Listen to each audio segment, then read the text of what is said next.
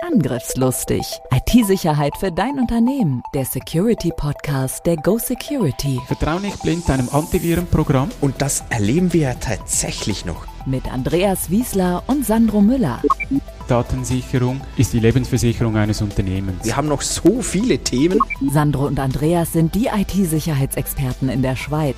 Mit ihrer Firma Go Security sind sie die Firewall für zig Unternehmen, seit über 20 Jahren schon. Bereit für ein neues Update? Vertrauen ist vermutlich ein ganz wichtiges Element, wieso dass die Menschheit überhaupt so erfolgreich wurde, weil wir eben auch gelernt haben, einander und untereinander zu vertrauen. Ja, und um Vertrauen geht es heute auch in der neuesten Ausgabe von Angriffslustig. Herzlich willkommen am Mikrofon einmal mehr Andreas Wiesler und mein Name ist Sandro Müller. Ja, Vertrauen haben wir schon erwähnt, doch ganz genau da geht es um natürlich, wir können es anders sein in der IT, um ein englisches Wort, nämlich das Wort Trust. Und es geht eigentlich nicht um Vertrauen, sondern eben um Nicht-Vertrauen oder das neueste Modewort Zero Trust. Ja, und bei Zero Trust geht es eigentlich darum, das Modell, das wir kennen, weiterzuführen. Eigentlich das Modell, das wir aus der Cloud kennen, ich vertraue niemandem, ich muss mir zuerst das Vertrauen gewinnen, wird hier weiterentwickelt. Also der Grundsatz, alles ist böse, bis das Gegenteil bewiesen ist. Und warum ist jetzt das eigentlich so neu? Also auf der einen Seite ähm, kommt es natürlich wirklich von, von den ja, ich will jetzt nicht sagen alten, aber bisherigen Netzwerkmodellen, wo man schon ähm, so die, die klassischerweise habe ich ja das, das Wahn, das böse, böse Internet, meistens auch mit roten Kabeln markiert. Ähm, ich glaube, das ist bei uns auch so. Genau, das sicher, haben wir auch so gemacht. Kabel, genau. Ja. Äh, dann gibt es so die DMZ, die demilitarisierte Zone, was für ein Begriff. Ähm, das ist wie eine Zwischenzone. Da äh, vertraue ich so teilweise, ist jetzt etwas sehr einfach dargestellt, aber ungefähr so. Vor allem die Systeme, die von außen erreichbar sind, stehen dort drin. Und dann habe ich das LAN. Ähm, dort, dem vertraue ich dann durchaus, äh, häufig dann ganz, ganz smooth Farben, so äh, graue Netzwerkkabel, weiße Netzwerkkabel, dem vertraue ich. Und ich sage eigentlich, jeder, der in mein LAN reinkommt, in mein internes Netz, ja, das ist eigentlich vertrauenswürdiges Gerät. Und genau das ist anders bei Zero Trust. Ja, eigentlich der Ansatz, wie du es gerade erklärt hast, ich bin im LAN und kann auf alles zugreifen, sei es auf Drucker, äh, auf den Mail-Server, auf den Dateiserver, das gibt es dann nicht mehr. Obwohl, ähm, oder bin ich jetzt ins Wort gefallen? Nee, nee. Entschuldigung. Obwohl ähm, auch intern ist es natürlich so, gewisse Authentifizierungsmechanismen gibt es da schon. Sonst könnte ja beispielsweise auf dem klassischen File-Server jeder überall hinzugreifen und ähm, das wird ja dann schon gesteuert äh, in einem Windows-Netzwerk über Active Directory und Kerberos und was es da alles gibt. Also wird schon gesteuert, was ich darf. Es ist ähm, aber beispielsweise ein Drucker, also klassischerweise, ja, da kann dann jeder zugreifen. Ja, der Unterschied ist, äh, das stimmt schon. Ich melde mich mit Benutzername, Kennwort an oder vielleicht noch Face ID, Fingerprint, was auch immer. Aber sobald das mal passiert ist, dann habe ich das Vertrauen äh, du hast Kerberos angesprochen, da bekomme ich dann ein Ticket über und mit diesem Ticket kann ich mich an verschiedenen Diensten auch wieder identifizieren. Und hier wird noch ein zusätzlicher Riegel äh, dazwischen geschoben. Das heißt, ich habe nicht mehr per se Recht auf alles zuzugreifen, sondern es kommt noch eine zusätzliche Ebene dazu. Ich finde zum Vorstellen auch ähm, das äh, fast am einfachsten mit den Cloud-Services, die du schon angesprochen hast. Nämlich, wenn, äh, ja, wenn jetzt irgendeine Applikation in der Cloud hat, ob das jetzt Finanzbuchhaltung ist, ob das euer CRM ist, was auch immer, ähm, dann meist müsst ihr euch ja für dieses System eigentlich einzeln und separat anmelden. Das heißt, ihr braucht dort äh, Benutzername, Passwort, am besten eben Multifaktor-Authentifizierung, genau. also noch irgendwas Drittes dazu. Und ähm, jetzt sind wir schon an, eigentlich an einem Punkt, an den ich noch gar nicht hin wollte. Aber wenn ich natürlich ähm, verschiedene Cloud-Applikationen habe und verschiedene Benutzerverwaltungen, wird das schon sehr komplex. Aber es ist so die einfachste Idee, ich muss mich eben separat anmelden beim ähm, äh, bei der Buchhaltungssoftware, ich muss mich separat anmelden in meinem CRM und ich muss mich separat anmelden in, ein, in meinem äh, Prozessmanagement-Tool, was auch immer. Ein weiterer wichtiger Punkt ist, dass der Netzwerkverkehr nicht mehr im Klartext ist. Das heißt, wenn ich im Netzwerk mithöre, äh, Sniffen ist der Fachausdruck, bekomme ich ja alles mit über. Und neu wird alles verschlüsselt.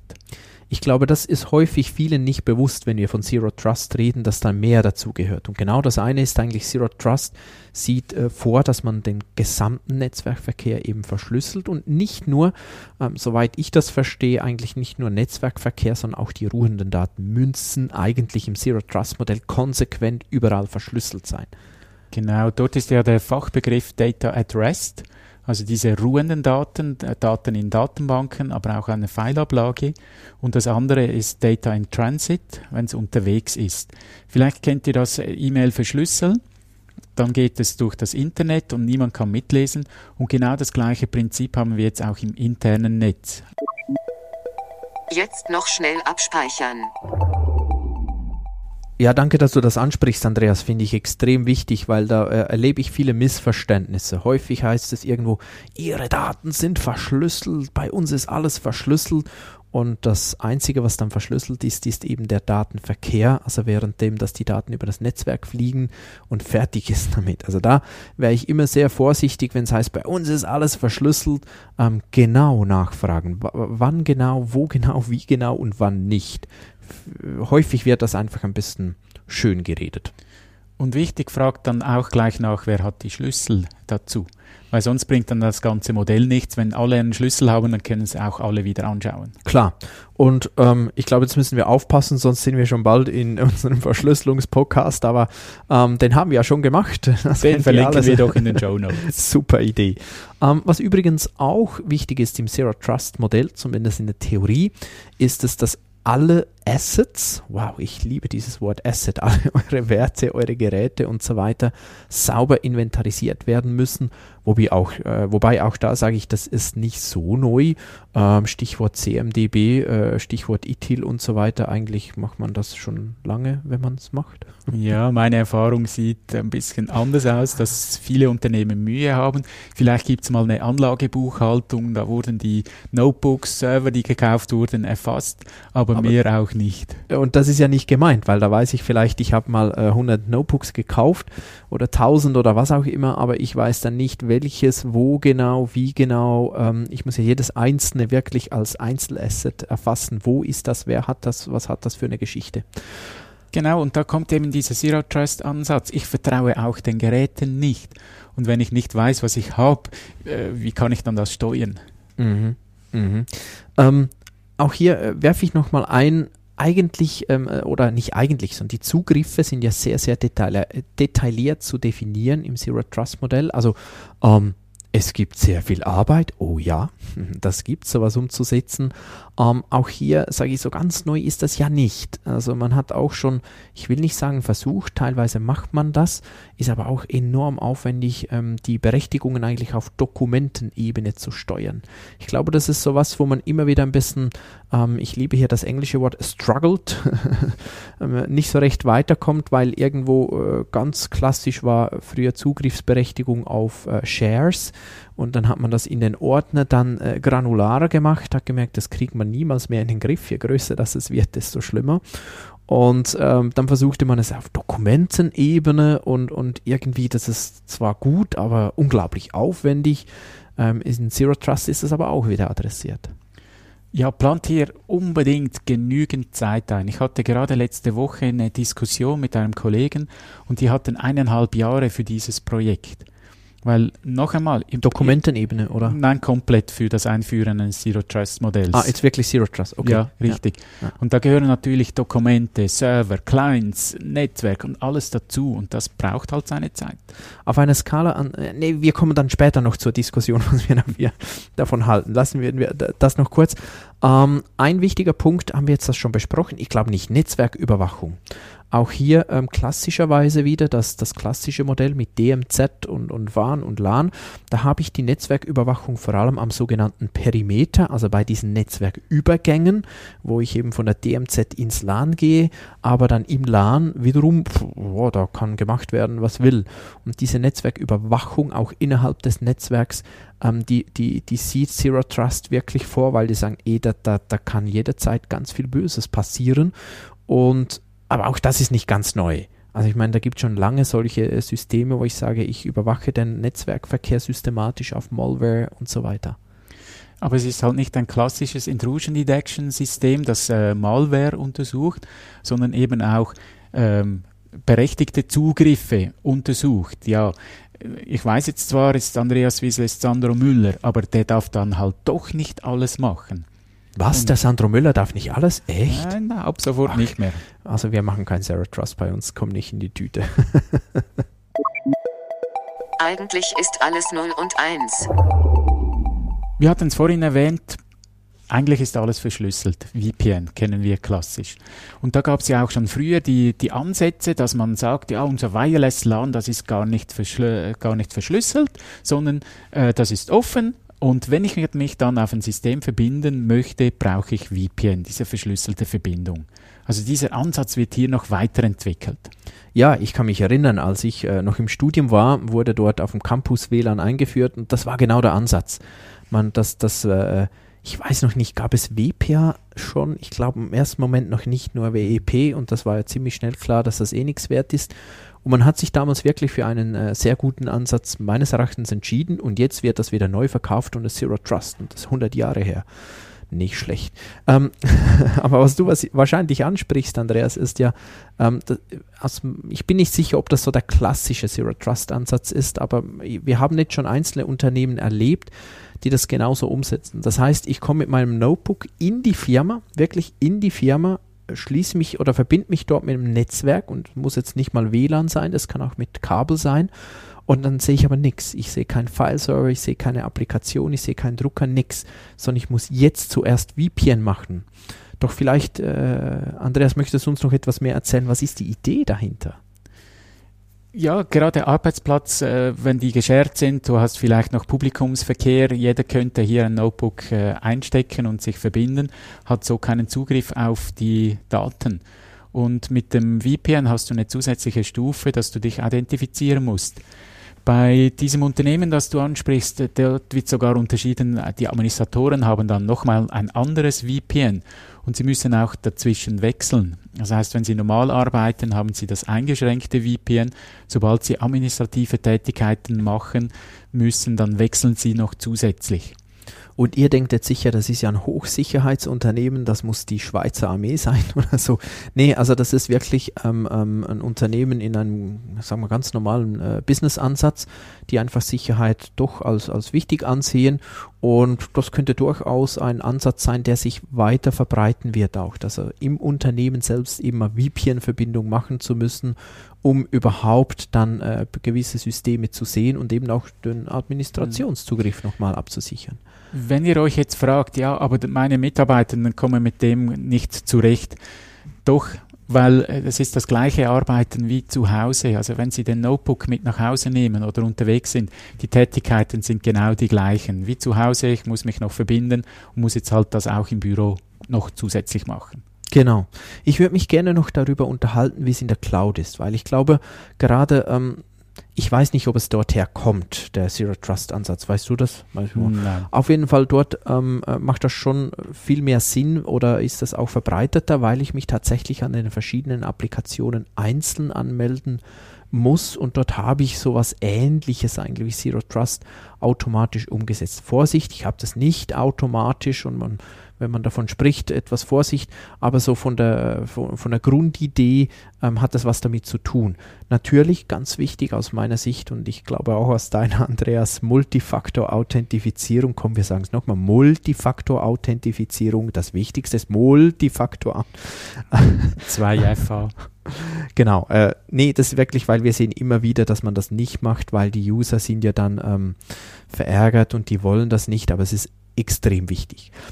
Und da gibt es ja ganz edle Methoden, wo ich auf dem Handy nur noch Ja klicken muss. Da muss ich nicht einmal Zahlen übertragen. Also schaut auch da zu euren Benutzenden, dass sie eine einfache Möglichkeit an die Hand bekommen. Genau. Und ähm, einfach auch, finde ich, äh, sobald ihr aus, aus der Windows-Welt kommt, in meisten Unternehmen äh, ist das der Fall, wenn ihr eben auch äh, in der Cloud dort, wo das geht, mit Active Directory und, und der sogenannten SAML Authentication arbeitet. Ähm, das ist für den Benutzer einfach deutlich einfacher, je nach Browser sogar, wenn das ähm, integriert ist, wirklich sehr, sehr ähm, einfach bei einer sehr, sehr hohen Sicherheit. Also so der Single Sign-On-Ansatz, der muss nicht unbedingt äh, komplett wegfallen. Das heißt, der User arbeitet eigentlich immer mit demselben Login unter Umständen und hat dann äh, ähm, äh, aber auf den einzelnen Systemen eben nur die Zugriffsrechte, die ihr braucht. Das müsste ja sowieso so sein. Also wieder ein Punkt, wo ich sage, äh, ja, Zero Trust super, aber das sollte ja sowieso so sein. Ja, und wenn ihr jetzt äh, die Befürchtung habt, ah, ich habe dann am Schluss äh, x äh, verschiedene Login-Daten für x verschiedene Cloud-Dienste. Es gibt ja ganz viele äh, Dienste, die gekoppelt sind mit anderen. Facebook, Google und Co. sind ja so klassische. Und dann habt ihr auf dem System neuen Account erstellen oder anmelden mit Facebook. Ähm, keine Angst, Facebook hat dann kein Login auf diese Seite. Nachteil ist aber, Facebook weiß, dass ihr euch dort angemeldet habt. Aber so könnt ihr die Anzahl Kennwörter auch wieder einschränken. Im Business wäre ich da jetzt aber vorsichtig. Würde ich auf keinen Fall machen. Du schon? Ich auch nicht, obwohl Facebook hat eine Anleitung, wie ich das Active Directory mit Facebook kombinieren kann. Für die Mutigen unter euch. Okay, hey, wenn ihr das macht, wenn du dein Active Directory mit Facebook verbindest, hey, dann melde dich bei uns. Dann kommst du zu uns in den Podcast und erklärst uns, warum ähm, dass das vielleicht viel, viel besser ist, als wir jetzt spontan vermuten. Weil, ähm, ja, ihr werdet verstehen, wenn wir ein bisschen schmunzeln müssen bei so einer Aussage. Cool, danke Andreas. ich habe das zwar, glaube ich, auch schon gehört, aber hatte das nicht im Kopf. Okay, was ist jetzt der Unterschied zu herkömmlichen Modellen? Update. Ja, im klassischen LAN habe ich keine Verschlüsselung und wenn ich mal angemeldet bin und das, dieses Ticket, das wir vorhin erwähnt haben, auf meinem Rechner habe, kann ich auf alles zugreifen. Also es gibt äh, beim Zero Trust wirklich keine vertrauenswürdigen Netze, es gibt keine vertrauenswürdige Systeme, es gibt Kontrollen primär am Perimeter, zumindest wenn es wirklich klassisch ist, danach nicht mehr. Genau, ihr könnt euch das wie eine lokale Firewall vorstellen, die alles geschlossen hat und nur noch ganz, ganz kleine Dinge auftut. Und vor diesem kleinen Tor steht halt nochmals eine Person, die kontrolliert, wer ihr seid. Ja, lass uns doch noch kurz ein bisschen diskutieren. Ist dieser Ansatz sinnvoll oder eher nicht? Also ich bin mal ganz offen, wie ich das immer bin in diesem Podcast. nee, jetzt ernsthaft. Als ich das erste Mal von Zero Trust gehört habe, oh nee, was ist jetzt das wieder? Ah, ich muss das nachlesen. Was ist das? Wo ist das? Was? Äh, und so weiter. Dann habe ich das erste Mal mich ein wenig eingelesen und gesagt, hä? Und was ist jetzt neu? Also ich, ich sehe jetzt irgendwie so ein paar Dinge, ja, sind so ähm, sind nicht ganz gegeben oder nicht immer, aber für mich ist ähm, tatsächlich Zero Trust, ich weiß nicht, wie dir das geht, aber für mich ist es nicht so was komplett Neues. Und in vielen Bereichen ging es schon langsam in die Richtung. Wir haben uns in die Richtung bewegt. Und jetzt hat man einfach mal gesagt, ja gut, ähm, wir machen jetzt ein Modell daraus, vielleicht äh, im einen oder anderen Punkt noch etwas konsequenter, ähm, aber so richtig revolutionär finde ich das gar nicht. Darf man das sagen? Ja, das darfst du schon so äh, sehen. Ähm, die Verbreitung ist ja auch nicht riesig, obwohl der Begriff, ich glaube, der ist sicher schon drei, vier Jahre alt, aber umgesetzt in Unternehmen sieht man es sehr, sehr selten. Konsequent nicht, ja. ja. ja. Ansätze, wie wir erwähnt haben, natürlich schon, aber wenn ich Zero Trust mache, dann muss ich es komplett. Es gibt keine halben Sachen, sonst kann ich es eigentlich auch sein lassen. Sondern wenn ich einen Zero Trust Ansatz fahre, dann muss ich das komplett durchziehen. Sonst sehe ich so? den Mehrwert nicht. Wie siehst du es denn, wenn äh, jetzt angenommen, ich habe so eine, so eine gemischte Infrastruktur, ein Teil noch on-premise, ein Teil in der Cloud und ich sage jetzt eben Cloud, ähm, ja, da, da nenne ich das mal Zero Trust, aber intern mache ich das noch nicht konsequent. Das sind das für mich zwei komplett unterschiedliche Technologien, Cloud und On-Prem. Ähm, die kann ich sehr gut auch mischen, ohne dass die Leute das auch mitbekommen. Aber wenn ich bei mir in der Firma jetzt zum Beispiel das nur in der DMZ mache und nicht im LAN, dann sehe ich den Mehrwert nicht wirklich. Da stimme ich dir zu. Ja. ja. Dann- Das, wenn ich im internen Netzwerk den Ansatz fahre, muss ich ihn einigermaßen konsequent durchziehen, ja. Genau. Und wo siehst du den Nutzen? Den Nutzen sehe ich, wenn ich äh, Malware auf meinem Rechner habe, kann die eben auch nicht mehr alles machen, sondern die ist auch eingeschränkt. Klassisch Ransomware, das alle Daten verschlüsselt, die geht ja zuallererst schauen, welche Systeme kann ich überhaupt erreichen und dann beginnt sie mit ihrer bösen Arbeit. Und beim Zero Trust habe ich dann nur einen sehr eingeschränkten Teil, der verschlüsselt wird und nicht mehr einfach alles. Weil ich nur auf die einzelnen Systeme zugreifen kann und eben nicht netzwerktechnisch noch auf alle anderen Ports und die Systeme sehe. Das sehen wir auch häufig in unserem Penetration-Test tatsächlich, ähm, dass wenn ich mal äh, im Netzwerk drin bin, sehe ich meistens, auch wenn das einigermaßen eingeschränkt ist, ich sehe zu viele Systeme, Systeme, die ich nicht zwingend bräuchte, die dann vielleicht veraltet sind, die irgendwo eine, eine, was offen haben, das nicht offen sein sollte. Und so kommen wir schon sehr häufig weiter. Und nur über die Applikationszugriffsschnittstelle, den Begriff gibt es vermutlich nicht, kopiert den nicht, aber was ich meine ist, zum Beispiel nur über das Webinterface alleine ähm, ist es dann schon nicht immer so einfach, da weiterzukommen, insbesondere äh, wenn ich mich da wieder einzeln äh, authentifizieren muss. Ja, und der Datenverkehr ist verschlüsselt. Das heißt, auch die Kennwörter, die übermittelt werden, sind verschlüsselt. Ich komme dann nicht einfach ran. Weil ansonsten könnte ich ja diesen Sniffer mitlaufen lassen und sehe dann vielleicht auch mal das Kennwort des Administrators. Nützt aber wiederum nichts, wenn ihr dann eure Passwörter in einem Textfile auf dem Desktop ablegt oder so. Genau. Meistens tatsächlich scheitert es dort an ganz viel, viel einfacheren und simpleren Dingen. Ähm, aber ja, selbstverständlich, ja. Ich empfehle trotzdem allen Unternehmen, sich mal mit diesem Thema auseinanderzusetzen. Was bringt es mir? Welchen Aufwand habe ich auch damit? Und dann sich überlegen, wann und wie setze ich das um. Ich glaube auch, ich finde das eine ne gute Idee, mal zu sagen, hey, mal angenommen, wir würden das tun. Was müssen wir ungefähr tun? Da muss ich immer noch nie ins Detail gehen, aber einfach mal so ein Grobkonzept erstellen und anhand dessen dann ähm, weiter entscheiden, wollen wir das wirklich tun oder nicht. Ich glaube, wenn man das konsequent umsetzt, ist jetzt meine ganz persönliche Ansicht, würde das in vielen Unternehmen einiges an Sicherheit bringen, tatsächlich.